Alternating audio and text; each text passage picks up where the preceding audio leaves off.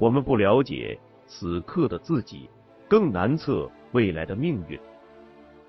时间潮落潮起，生生不息。我们命若泡沫，随之远去。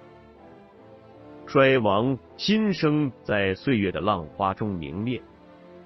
纵然是帝国兴替，也将如波涛般成为往事。作者摘译自拜伦《唐璜》。在理想、信仰与野心、欲望纠缠裹挟的时代，在权力与金钱对人性异化的漩涡里。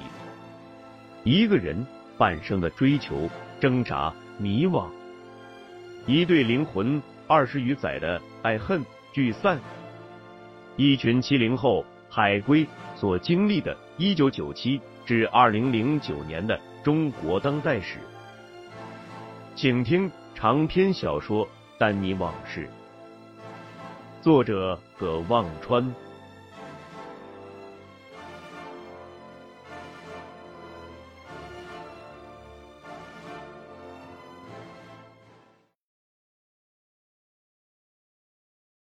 张大贵跟着罗卫星来到他和三爷爷住的平房。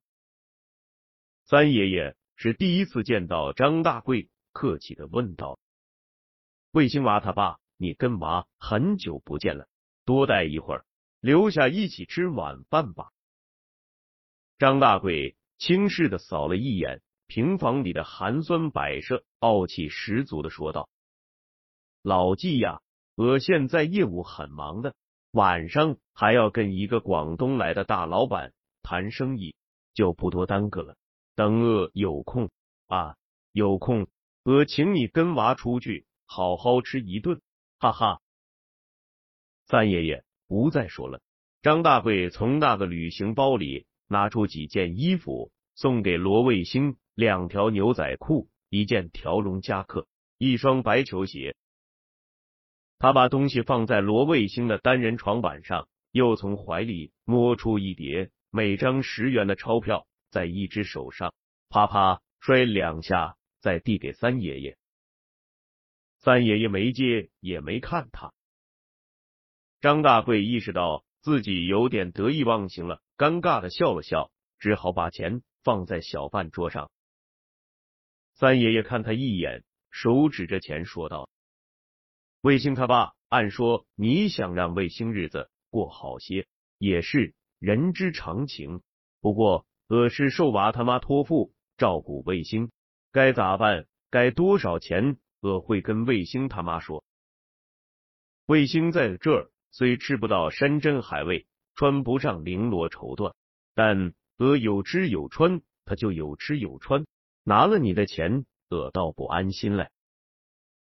看张大贵还要说话，三爷爷直接堵了他的嘴，说道：“你莫说了，你要是真心疼卫星，我劝你两句：一要自重，不要让娃为你担心；二有时间多来看看他。你们是父母，有些事我代替不了。”说完，闭口不言了。张大贵只好悻悻的收起钱。走了。张大贵一个星期后又来看过罗卫星一次，而且带着罗卫星去大街上的一个饭馆吃过一次饭。张大贵的出现在罗卫星的生活里激起了一阵不小的涟漪。他不禁又回想起自己小时候看电影《闪闪的红星》时曾经有过的幻想。自己是潘冬子，张大贵变成了骑着高头大马的红军爸爸来接自己去参加革命。已经十三岁的罗卫星当然不会以为张大贵去参加红军了，但穿的西装革履、形象颇时髦的张大贵多多少少替代了那个骑着高头大马的红军指挥员的形象。人靠衣服，马靠鞍。让罗卫星心中窃喜的一个事实是，他终于不用再穿他妈用后爸系善任的旧衣服改的服装了。穿着张大贵送给他的新衣服，上课的第一天，他就感觉到别人目光的变化，连平时对他爱答不理的老师都多看了他几眼，甚至还多了几分微笑。罗卫星自从来这里上学，在班里门门功课都是前三名，但因为他是个借读生，班里贴出来的成绩排名表从来都没他的名字。无论他功课多好，也没几个人真诚的对他笑过，热情的多看他一眼。可罗卫星的新衣服穿了才一个月，他和班里同学关系似乎大大的改善了。有好些天，很少听到人当面叫他罗和尚了。他心里很诧异，人的眼睛就这容易被看到的东西欺骗吗？深冬肃杀的寒风裹着尘土和碎叶，扫荡着街巷抱头鼠窜的行人和野猫、野狗。大院高墙、胡同板壁。整整齐齐的用白漆刷满了令人触目惊心的标语，让人觉得回到了十年前。采取强有力措施，严厉打击严重危害社会治安的犯罪分子，绝不心慈手软、姑息养奸，伸张正气，压倒邪气，充分显示人民民主专政的威力。各大街道和主要路口。凡是有墙的地方，都贴满了公审布告，各种奇形怪状的人头像出现在一张张的公告上，五花八门的犯罪细节令人惊悚。很多人耽搁了上班，耽搁了上学，在铺满墙的布告前流连，从街头读到街尾，仿佛在读各路妖魔鬼怪的《西游记》。不时呼啸而过的警车惊得行人驻足张望。然后快步消失。接近年底，押解犯人的军绿色解放大卡车在大街上游街，车上还架着大喇叭，喇叭里播放着口号，引来满街的行人围观评论，吵吵闹闹，如同赶集上会。大卡车上一圈围栏里站着八九个犯人，每个人胸前挂着白底黑字。写着姓名和罪名的大牌子，两个手臂五花大绑，脖子被身后押解的两个武警死死按住，脑袋几乎被按到胸前的大牌子上。各种流言在街巷中传播，很多老百姓觉得属于偷鸡摸狗的事都成了死罪。某家的儿子一边听邓丽君的歌一边跳舞，就被按流氓罪抓了。某家的女婿。因投机倒把被专政了，某家的女儿乱搞男女关系被枪毙了。最离谱的，听说一小青年跟人打赌，敢当街搂个女的亲一下，刚亲完就被警察抓了，不久还被枪毙了。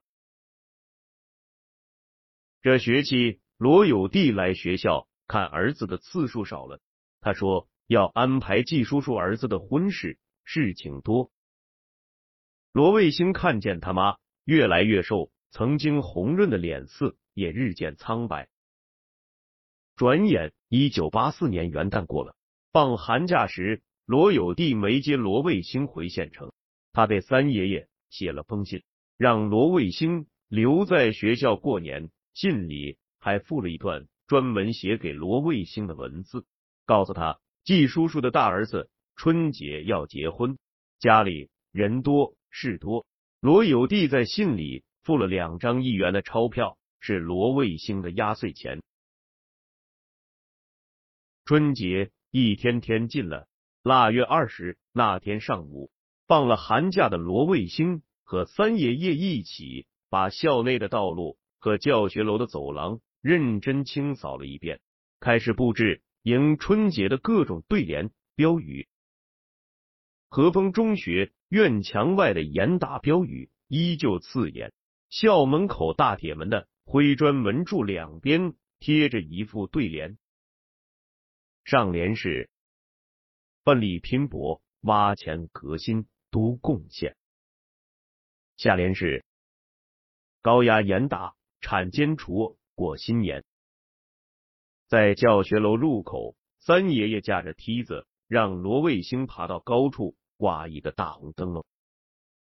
罗卫星爬上梯子，挂好了灯笼，回头看见在学校门口关闭着的铁门外，有个人在向他招手。罗卫星下了梯子，跟三爷爷指了指，说：“我爸来了。”三爷爷瞥了一眼，说道：“去吧，和你爸说，他要是没事儿，就一起吃午饭。”罗卫星答应一声，向张大贵跑去。张大贵头上戴着顶棉帽子，身上套着一件半新的军大衣，里面还是那件西装、那条喇叭裤，脚上还是那双皮鞋，只是身背后多了一个大包袱。罗卫星打开大铁门上的一个小门，走出去。张大贵把包袱放下，叫声“贵娃”。罗卫星下意识的抱了一下张大贵。张大贵问了几句。罗卫星最近的情况，然后忐忑的看看四周，急着将谈话结束。罗卫星说：“三爷爷说，你要是没事儿，就留下来一起吃饭。”张大贵又看看四周，对罗卫星说：“我先去别的地方办点事，把这儿有些东西带着不方便，先放你这儿行不？一定放好。”我待会回来，吃完饭再拿走。罗卫星痛快的答应了。张大贵挥挥手，转身向街角走去。罗卫星拎起那个沉沉的包袱，回到平房里，把包袱塞到了他那张单人床板的下面。张大贵那天没回来，罗卫星等了一个多月，张大贵也没有回来。罗卫星已经忘了张大贵留下的那个大包袱还放在他床底下。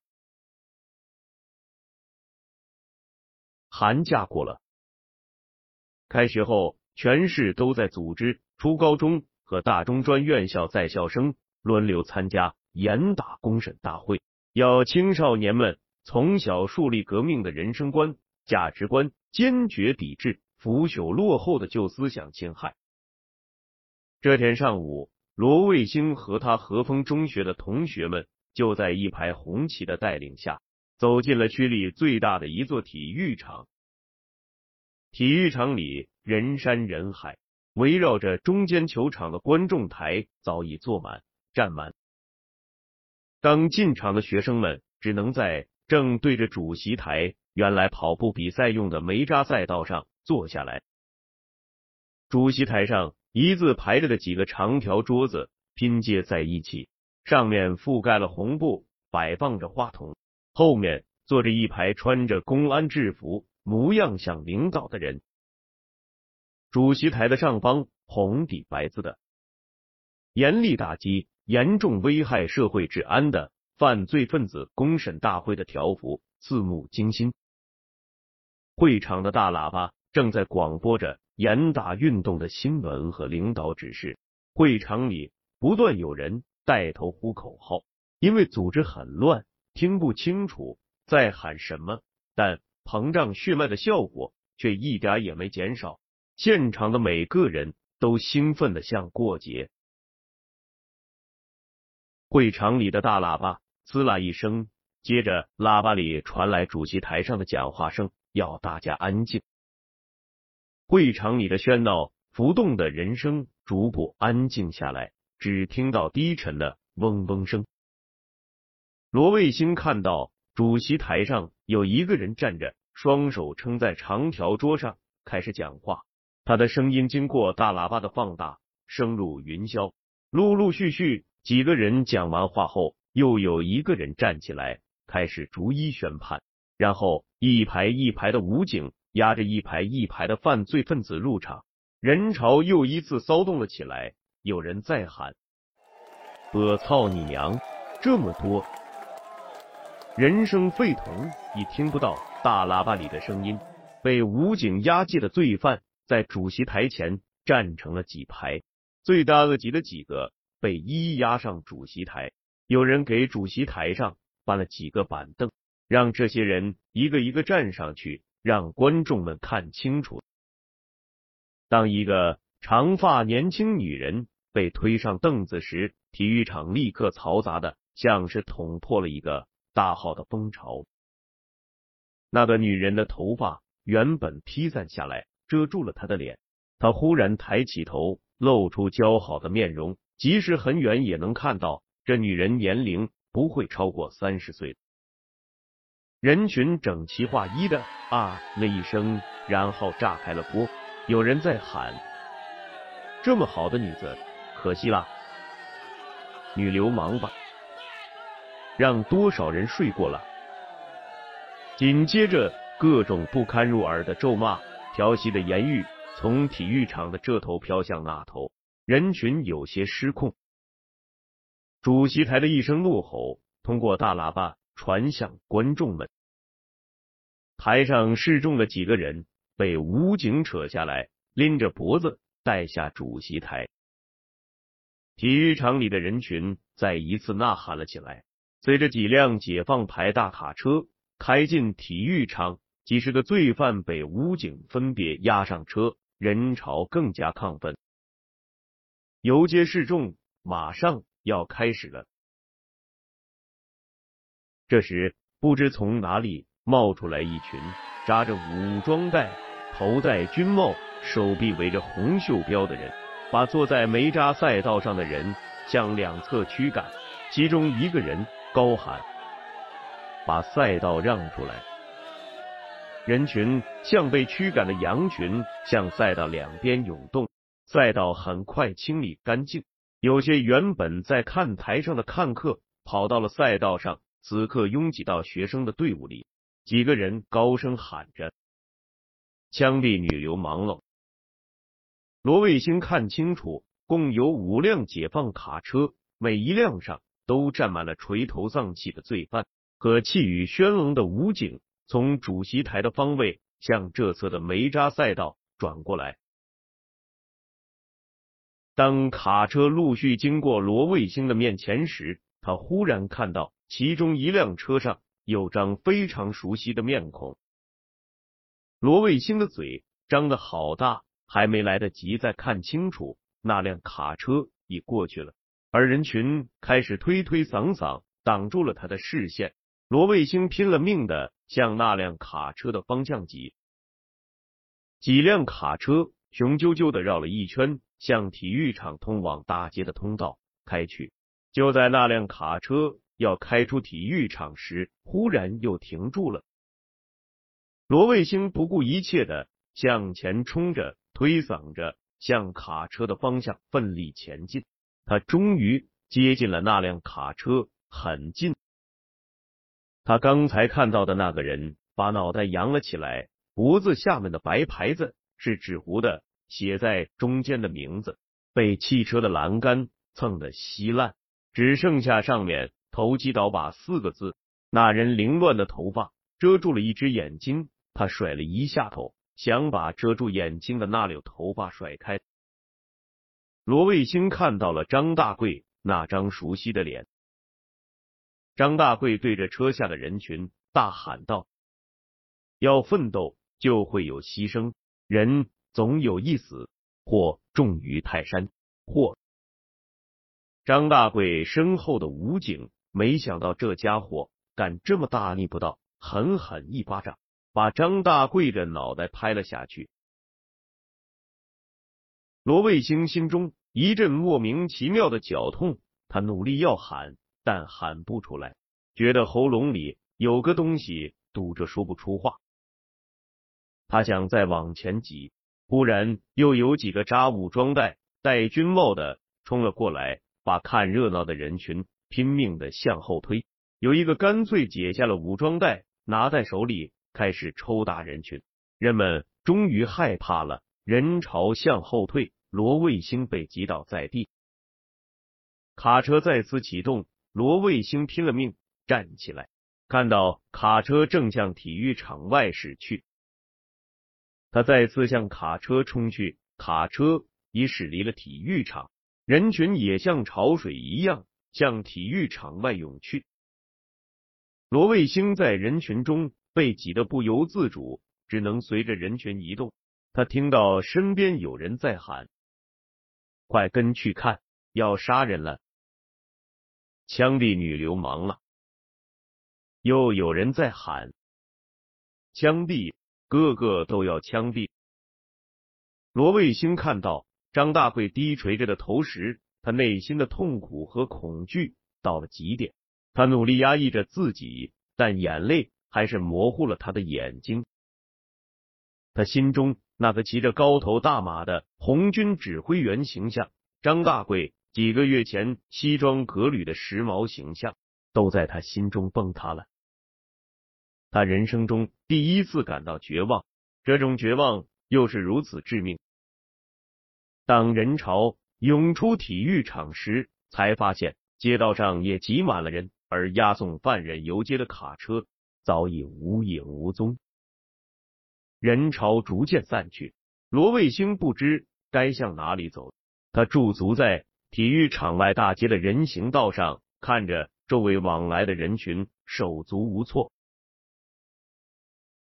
一直到傍晚。罗卫星才失魂落魄的回到学校。他走进那间小平房，三爷爷被他的神情吓了一跳。罗卫星看见三爷爷，又忍不住哭起来，边哭边呜咽着说：“我爸，我爸被抓起来了，他他被枪毙了。”三爷爷先愣了一下，等他一边安慰着罗卫星，一边搞清楚。到底发生了什么事？就把罗卫星紧紧的搂在怀里，叹了口气。罗卫星好几天都不太讲话，他搞不清楚到底发生了什么事，不明白为什么他爸会被人五花大绑，当着那么多人面被羞辱。他感到了屈辱，不仅是张大贵受到的屈辱，更是自己受到的屈辱，他妈罗有弟受到的屈辱。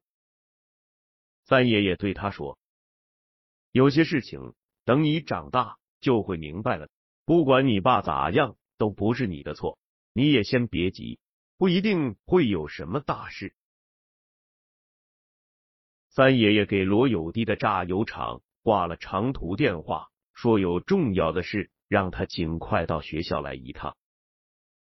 三爷爷不等罗有弟来，第二天就自己跑到派出所。和区公安局去打听，费了好大劲儿，从在是刑警大队当大队长的老部下孙书亮那里打听到，那天的确有一批被押赴刑场执行枪决，但也有一批被送到劳改队去了，还有一批关了几天就放了，可没有一个叫张大贵的。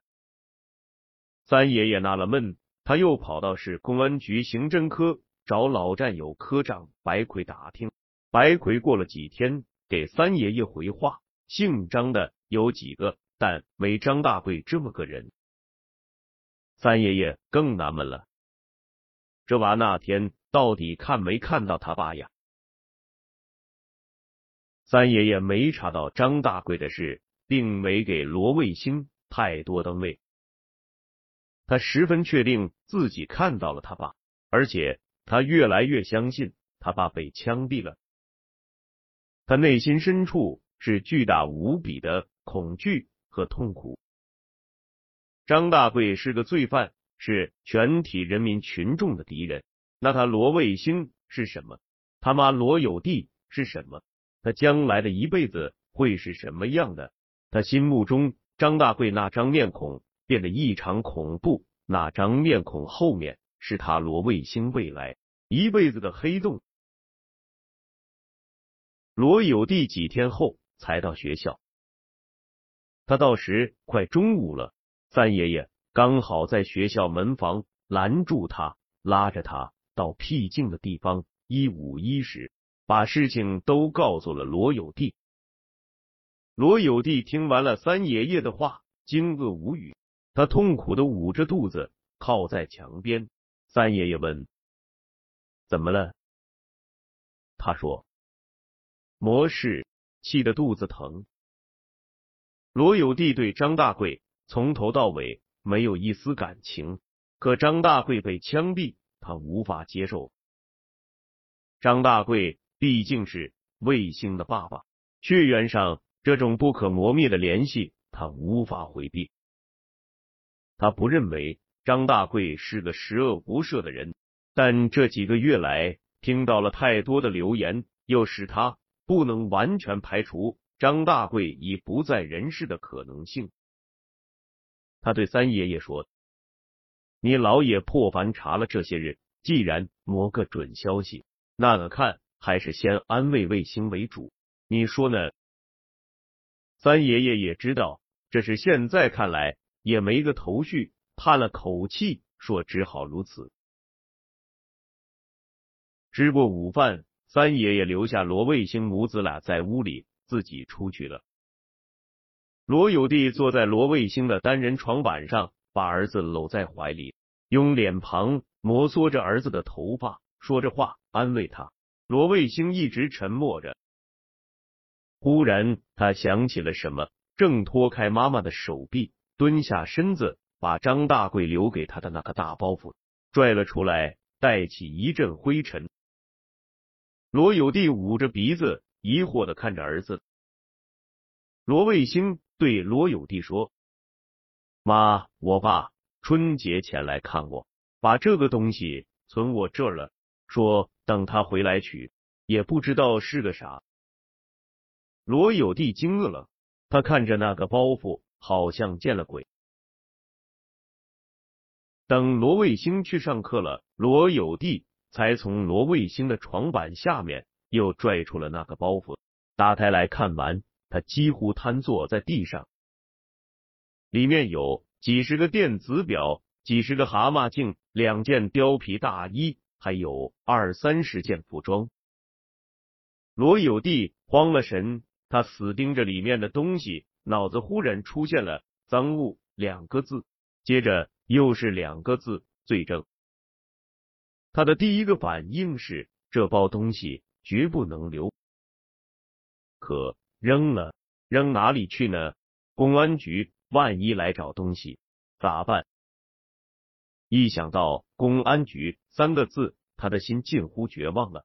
他开始诅咒那个不知道死到哪里去了、该千刀万剐、用火烧了再搓成灰的二六子张大贵。这不是要毁了自己的娃吗？